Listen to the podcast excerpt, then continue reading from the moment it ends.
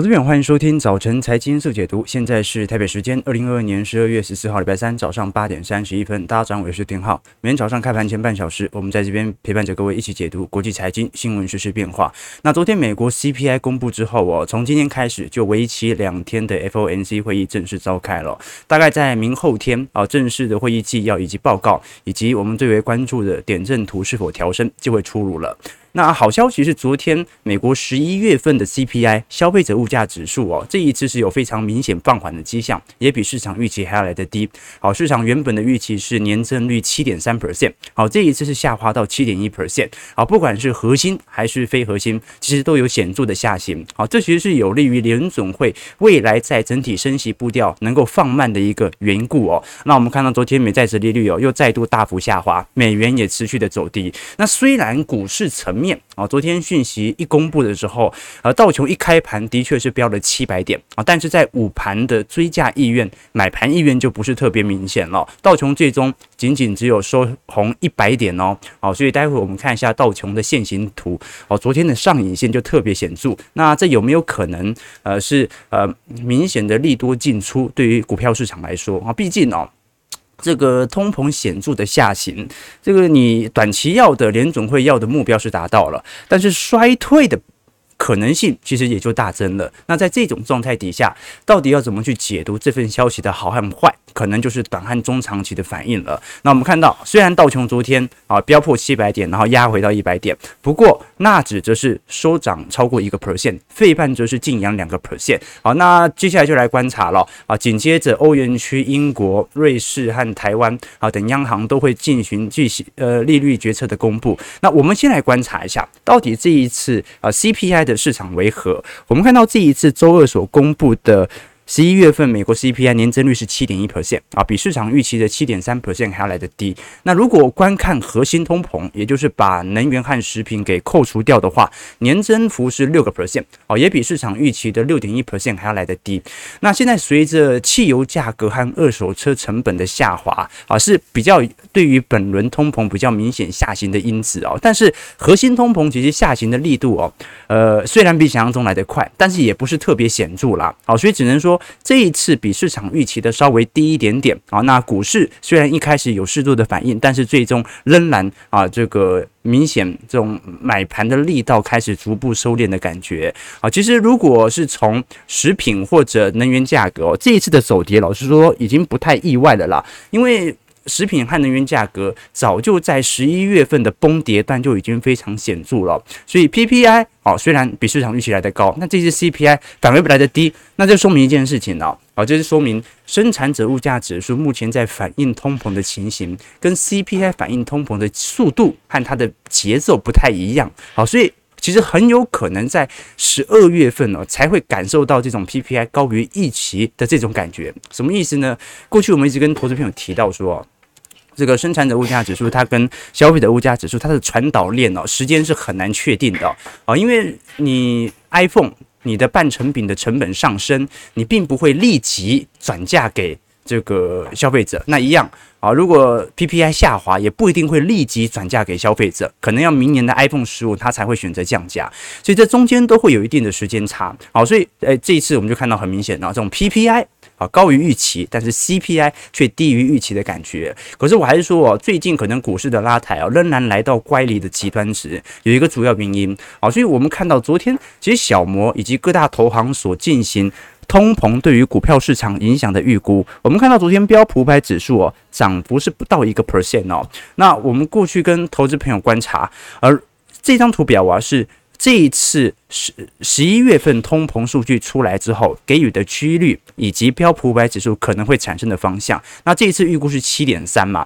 所以呃本来认为标普五百指数啊大概会涨个两趴到三趴，哦就符合预期的下滑嘛，哦结果这一次是仅仅只有七点一，几率其实只有十五趴，哦照理来讲标普五百指数应该要有更剧烈的反应，然后当时市场给予的啊标普五百指数的反应是可以涨幅四趴到五趴，哦这一次哦涨幅是不到一个 percent 啊，当然啦。昨天这涨幅可能要加进来，它可能提前做反应。但不管如何，这一次 CPI 对于美国股市的拉抬效果，其实已经不是特别显著了。我们包括从最近美国消费者的通膨预期来做观察，这一波是很明显哦，啊，又再度回到一个下行轨迹，但是跟呃呃七月份、八月份。那一波的下行轨迹可能就不太一样哦，而是分别是一年期、三年期以及五年期的通膨预估哦，所以看得很清楚。当时九月份又开始极度上弯，就是因为。呃，七八月份的通膨其实并没有想象中哦来的下滑速度这么快，那逼得联总会必须更加紧缩啊，所以市场对于通膨的预期又再度提高，所以现在等于是通膨跟联总会的步调它是一致的哦。这个通膨下滑，就认为联总会它会放缓这个升息的步调，所以接下来就来观察了，到底能不能突破前一波的低点，值得来做一些留意。那其实很明显啊，这一次如果我们看能源价格的收敛，其实是最为强劲的，那食品。价格反而收敛没有这么显著，核心通膨呢，则是在过去几个季度哦，它一直是导致本轮通膨持续在走高垫高的主要原因，尤其是在核心服务的部门哦，啊，这个商品部门呢，由于现在的库存问题，所以其实通膨的打击力度算是蛮快的，但是服务部门哦，尤其是真实的服务业，根本也没有人裁员，所以在这种状态底下啊，服务部门接下来是我们值得观察的一项指标。那当然，如果我们把它对照。另外一项啊，就是非核心部门。如果是从实体的汽油价格，我们看到啊，美国现在每加仑石油价呃原油价格、汽油价格已经下滑到三点二六块啊，这个美元哦。那今年六月份、七月份的时候，曾经飙到五块钱以上好，所以这是非常显著的下行。而且目前二二年的汽油价格首次。显著的跌破了二零二一年年底的价格了，那就要看一下这一波的汽油价格下行力度可以多久。当然，它跟啊全球的原油价格、原油期货价格也有显著的相关。好，那如果按照现在正式下滑的步调的话，啊，假设按照目前当前的步调下滑，那预估在二零二三年年底就可以达到二点九 percent 的目标值。啊，不过啊，现在有非常多经济学家都对于现在通膨的下行路径抱持着隐忧。啊，因为我们都很清楚哦，这一次我们看到的通膨路径的预估图哦，大概是从九月份重新定价啊，因为七八月严重误判嘛，所以九月份重新定价之后，我们就看到一个通膨的下行滑落曲线图。那现在问题在于哦。九月份进行通膨预估的时候，他也考量到了全球经济的复苏情况以及衰退情况来看待通膨能不能下行。因为如果全球经济明年大好，那通膨要大幅下行的可能性就很低了嘛。那现在一个充满变数的原因，就是因为啊，中国市场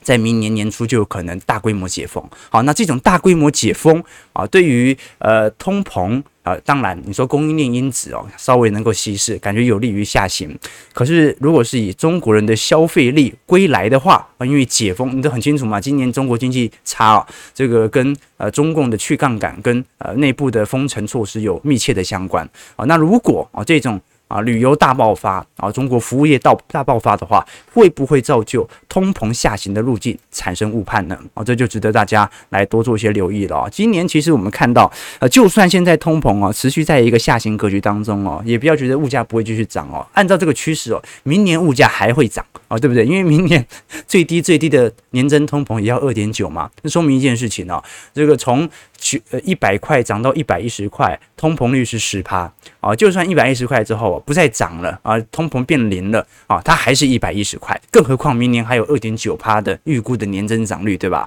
好，所以我们看到啊这一段时间，不管是呃汽油价格、蛋价，还是燃料费啊，或者是公共运输啊啊等等啊这些必需消费类品哦，通膨的情形都是非常显著的。当然，原油价格啊，它在中旬的时候通膨力度拉得特别高。目前下行的力度也特别显著哦，所以绝对不能看待一项原物料资产正在上涨而决定通膨要来，所以去做多原物料哦，不能因为通膨正在发生，所以去做多原物料，因为往往通膨正在发生，你已经感受到的时候，已经从原物料传导到 PPI，甚至传导到 CPI 了，而这个时候啊，其实早就已经这个原物料价格早就已经上去了，所以如果这个时候去做多。原物料的话，反而有可能会套在高点，就跟啊，在过去一段时间啊，这个高盛在啊，今年二三季是算是惨赔啊？为什么？因为他坚定看好原油价格上两百啊，好，那就形成了啊一定程度的资产减损。好，那另外一种方向哦，我们值得去思考的是，因为联准会目前正在 FOMC 会议啊这个召开当中，那前几天也都是缄默期。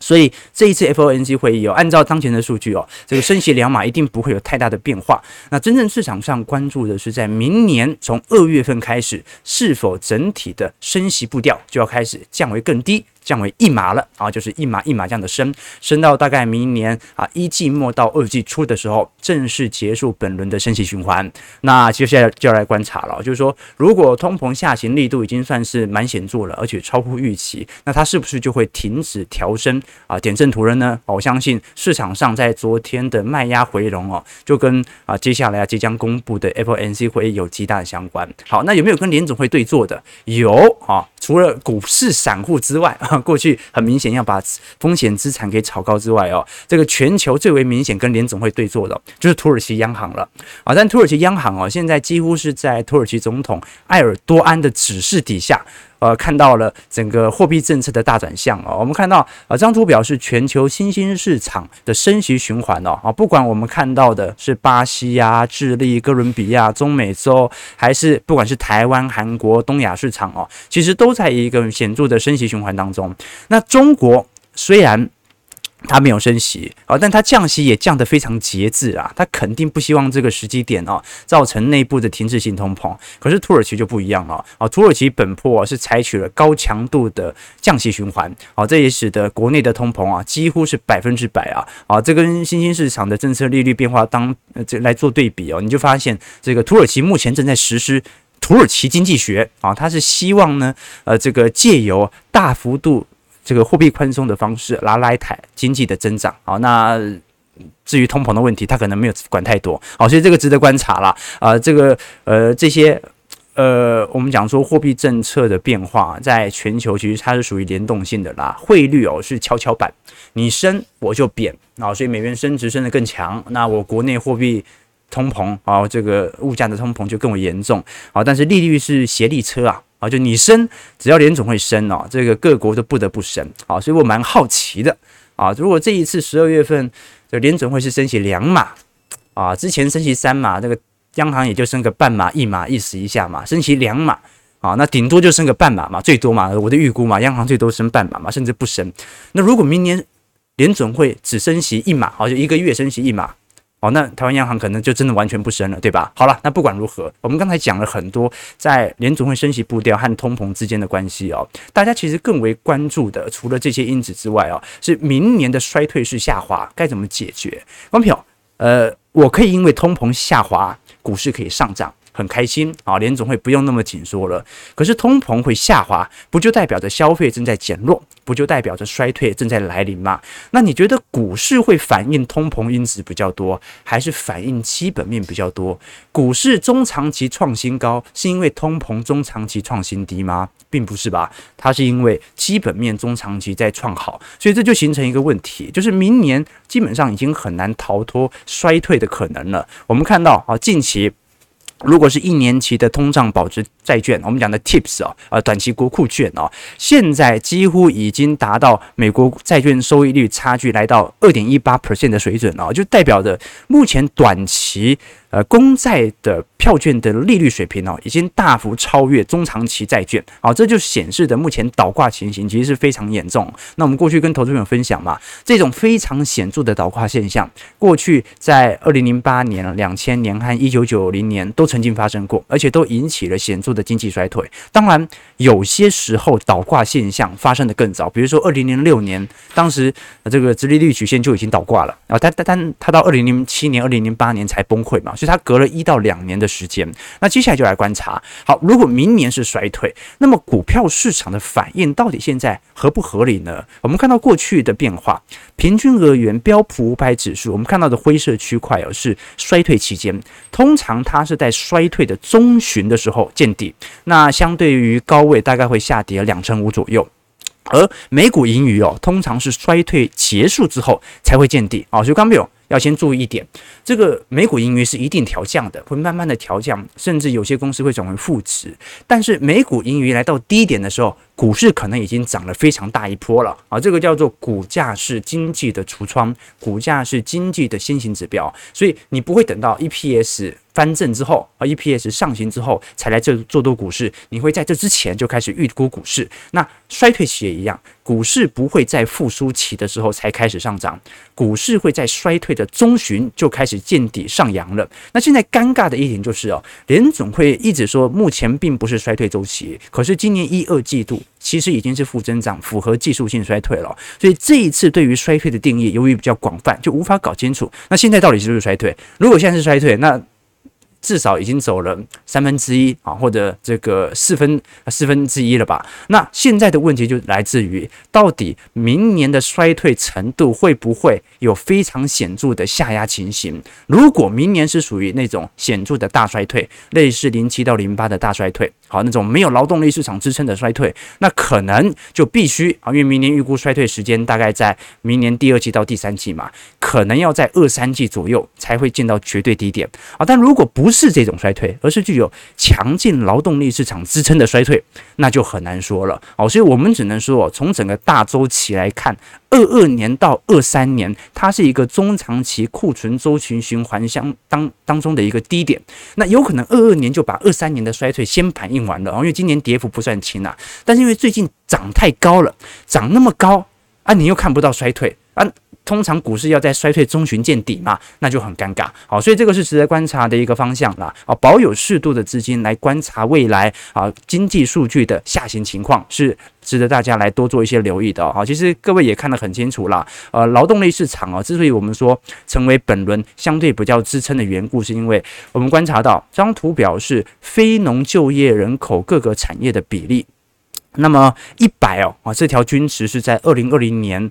一月份所进行的均值的统计，好，那如果有限超过一百的话，就代表着目前这项产业的就业人口、从业人口是大规模上升的。那我们看到，目前从业人口正在大规模上升的，而且超过二零二零年水平的，大概有运输业。啊，这个仓库和货运管理业，那么还有一些专业的服务、商业型服务业，哈，比如说麦肯锡这种顾问公司。再来呢，就是我们看到的橘色线，information IT 啊，资讯产业。好，那但是其他的产业，不管是做艺术家的啦，啊，挖矿的啦，服务业啊，老实说，都比。二零二零年一元月份的水平还来得低，这就说明了，其实目前市场上的劳动人口真的非常缺乏。所以，如果我们观看目前的就业缺口啊，就业缺口就是把呃职位空缺人数减掉目前正在失业的人口，剩下多少工作没有人做，那我们看得很清楚哦，其实也刚刚好就是信息业。专业服务业以及运输仓储业目前处于负值的迹象，而其他产业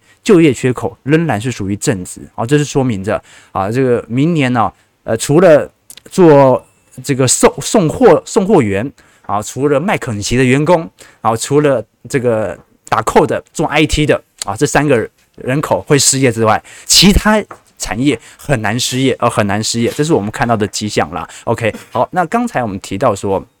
除了整个衰退的隐忧啊，通膨的隐忧，联总会是否放缓，尤其调升点阵图的隐忧之外哦，现在对于衰退之前。值得观察的一项指标其实是房市，因为你说美国现在如果是大衰退啊，肯定不合理啊，因为 你看过去的黑五的消费数据还这么亮丽哦。那我们来观察的是，现在在这些衰退之前的先行指标，其实最跟利率最为联动的商品资产，其实就是房地产资产。以前我们常跟投资人分享哦，这个全球的资产大概分为四类啊，股票资产啊，债券资产。还有呃，这个商品资产，我们讲大众资产以及房地产市场啊。那过去我们常说这四项资产哦，总有一项在牛市当中。哎，今年很很有趣哦，今年四项资产都在熊市当中啊。去年还有这种呃这。今年年初的时候，还有那种大宗资产还在上行，然后股票在下行，债券在下行啊，或者以往都有股债这种替代效果的存在。今年是四大资产都在下行，而房地产市场就是我们关注本轮利率调升之后对于衰退隐忧的先行指标。那我们先观察，老实说，目前美国房价都有非常显著的下行状态啊。那个我们看到的红色区块哦，是目前美国相对十月份跟今年四月份当时的。高点水位比起来哦，显著下行的程度。那你可以看得很清楚啦，哦，其实，在整个美国的西岸啊，或者这个呃东岸，其实也有一些啊，目前房价都在显著的下行格局。那这张图表啊，是美国房地产的呃购房者的签订合同的比例。那我们看到，不管是西南部，还是德州，还是中北部，还是佛罗里达，基本上你都看得非常清楚哦。好，今年在二二年跟去年同期来进行比较，房屋的取消率。都在大幅度的上升。你像德州，德州去年啊，大概一百份的合同当中有十二份啊被临时取消啊，今年呢有三成九的契约都被取消了啊。这个美国人看房很有趣哦。这个我有几个同学啊，因为硕士在美国念，后来念博嘛，然后就顺势拿到绿卡，然后说在美国买房很有趣啊。那个美国的这个这个房东啊，应该讲房东嘛，就前屋主啊啊，他不会一家一家带着看啊，他都约一个时间啊，比如约个十二月十五号啊。把所有对这间房子有兴趣的人一次看完，看完之后呢，在门口啊，大家来出价，哎，这蛮有趣的这种这个买房的方式哦。好，那这不管如何啊，很多签了合同的人现在哦都在陆续取消当中。那过去来看哦，美国的房市之所以在去年有非常显著的增长，跟供需关系也有关。我们过去跟投资朋友提到说，美国的房屋库存是非常之紧张的，相对于零八年以来。那我们看到从去年的八月份开始哦，一直到今年的五月份、六月份哦，绿色区块是美国在呃每个地区买方多于卖方的人口数。那我们看到哦，过去都是九成哦，你想想看哦，这个 买方多于卖方的比例超过九成，就说明美国整体的成屋库存都是过度紧绷的现象嘛。可是从今年六月、七月、八月到现在十月份，我们看到哦，现在已经有百分之二十八的地区。是非常显著的啊，买方跟卖方啊，已经属于相对等的状态，有两成四已经是卖方多于买方的情况，那更不用说，其实美国大部分的建案哦，尤其这一波房地产热潮开启之后的建案，都还在新建当中，好，所以哦，现在只是成屋的比例。啊，这个卖方已经慢慢的快要比买方还来得多了。那一旦这一些啊新成屋啊，我们讲的这个新建案哦，即将开始推出的时候哦，那对于美国房市的下行区间也就会来得更大。好，到时候我们再从房市价格来做一些观察。其实呃，你要讲房市哦，这个全球没有一个房市的急动是是这个输给应该讲房市的急动是赢中国的很少，因为中国目前的房市交易量啊，那才叫真的惨啦，很有趣啦，就是。全球，你像是纽西兰或者美国部分地区或者加拿大，房价都是显著见顶下弯。那中国房市不太一样，中国目前下跌的大部分都是属于二三线城市，而且跌幅也没有想象中这么大啦。那北上广深是完全没跌啊，除了豪宅有部分出清哦，但是成交量缩的是特别明显。我们看一下这张图表，这张图表是这个北京一线城市、二三线城市的。呃，成交量的涨跌幅，我们讲的是成交量哦，不是房价啊。你不要觉得跌两成六很多，它是成交量跌两成六。我们看到北京哦，在年内的周平均的涨跌幅哦，北京已经下滑了两成六哦。那佛山跌了两成六，杭州跌了七个 percent。那你像是呃其他地区啊，都有非常显著的下行。可是哦，二三线城市哦，很多反而没有跌哦，就成交量甚至反而有在增加的情况哦。所以现在就很有趣的情况，就是二三线城市。房价在掉，好，但是成交量在增，就代表着有人在接盘，好，那么如果是一线城市，随时都有大规模封城的危险的这些城市哦，反而是。价格没跌，好，但是现在量缩得非常明显啊，这个是市场的概况啊。其实中国房地产市场从去年就已经有非常显著的下行区间了啊。那欧元欧元区的部分哦，目前房价普遍还在高位震荡，可是英国已经先行表态了。好，英国这一次很明显是利率的升高，导致卖家进行大幅度的价格调降啊。这一次我们看到十二月份的房价。光是一个月哦，英国房价就降了二点一 percent 哦，哦，这个是非常显著的下行区间，所以看得很清楚了哦。现在房地产市场的繁荣已经算是正式结束了，呃，这一次我们看到在呃加拿大和瑞典啊，房价从今年年初以来啊，大概都跌了八个 percent 哦。那纽西兰跌得更凶哦，纽西兰跌了一成二以上哦。不过你像是澳洲、加拿大这些地区哦，之所以房价的急动哦，都跟呃当地市场的这种。我们不能讲排华啦，好像就是禁止华人买房的相关的措施有比较密切的相关。好，那我们都很清楚嘛。好，这个海外，尤其像是澳洲啊、纽西兰、加拿大，呃，很多房市都是由华人炒作起来的。那既然进行华人购房的限制之后啊，那房价自然买盘效应就慢慢的淡化了。好，那我们最终来看一下美国股市四大指数的表现。这个道琼工业指数，我们看到昨天留了一根非常显著的上影线，上涨一百零三点零点三 percent，在三万四千一百零八点。昨天道琼还尝试的挑战本波新高哦，所以现在就要来观察了，这一次四月份的高点能不能做突破了？呃，道琼这一次快要变先行指标了，对吧？不过道琼其实呃观察。通膨下行的力度其实不太适合，原因是因为道琼是传产能源股作为主要组成对象啊，所以你要看通膨下滑对于科技股的拉抬会比较适合。那我们看一下标普。标普的部分上涨二十九点零点七三 percent，所以四千零一十九点。好，标普这一波昨天也留了一点上影线啊，尝试着要挑战新高，不过没有成功。好，目前离年线还有一段关卡。纳指的部分上涨一百一十三点零一点零一 percent，所以一万一千二百五十六点。那纳指好不容易这一次才站回半年线呢。好，这次四大指数当中表现最弱就是纳指了，就看它表现了。但是因为它是科技全指股，所以拉抬的速度比较慢。费半的部分上涨四十二点一点五二 percent，所以两千八。八百二十一点。那昨天台积电 ADR 啊，老实说涨势没有特别多哈，涨势才零点一 percent 啊。昨天主要还是属于像是辉达涨了三点零六 percent，应材涨了二点二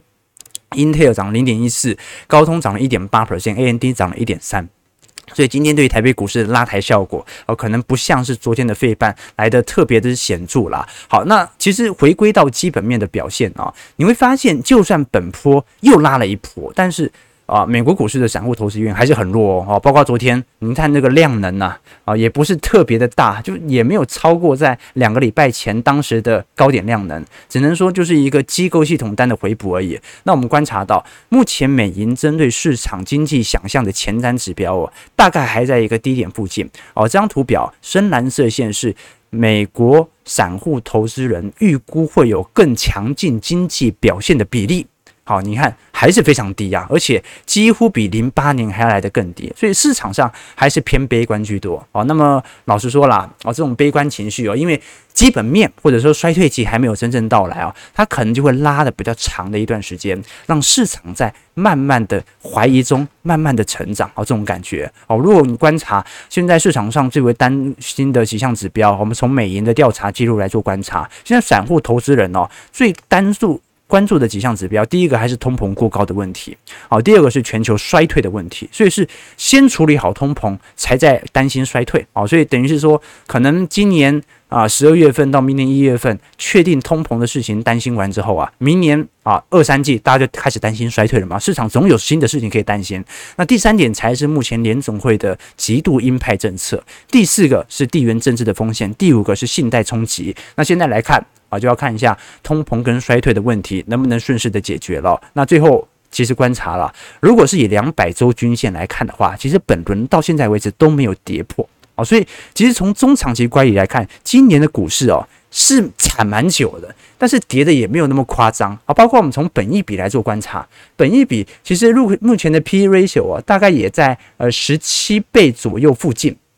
也没有到极端离谱的低了，好，大概就是这个一八年初的水平啊，一九年啊，当时鲍尔决定要宽松的水平，但是你说有没有到那种啊极度恐慌的二零二零年三月份，或者一八年啊，当时在这个呃美中贸易战啊的下行格局当中的十三倍到十四倍，其实也没达到啊。当然了啊，这一次货币宽松之后，也许市场会给予泡沫更高的呃充分的预期，但是至少就当前的层面啊，我觉得呃也股市也没有跌到特别凶啊，所以接下来啊，债券市场的呃反弹才是首先关注的对象啦。股市让它打一个长底，花一点时间，我觉得反倒是比较好的。好，九点零一分，好，不行了，赶快来看看一下台北股市啊。OK。啊、呃，台股的话就不看了吧，反正已经开盘了，我们直接看一下开盘点位好了。好，我们看一下台北股市哦，今天开盘上涨九十二点，收在一万四千六百一十五点。首先看的就是今天的量啦，啊，今天量会不会暴增呢？可是看起来第一盘好像爆出来大概一千六、一千七啊，也不是特别多啊，所以观众朋友啊，要涨到什么程度，大家才会想要买进呢？对不对？啊，所以值得来观察啊，尤其。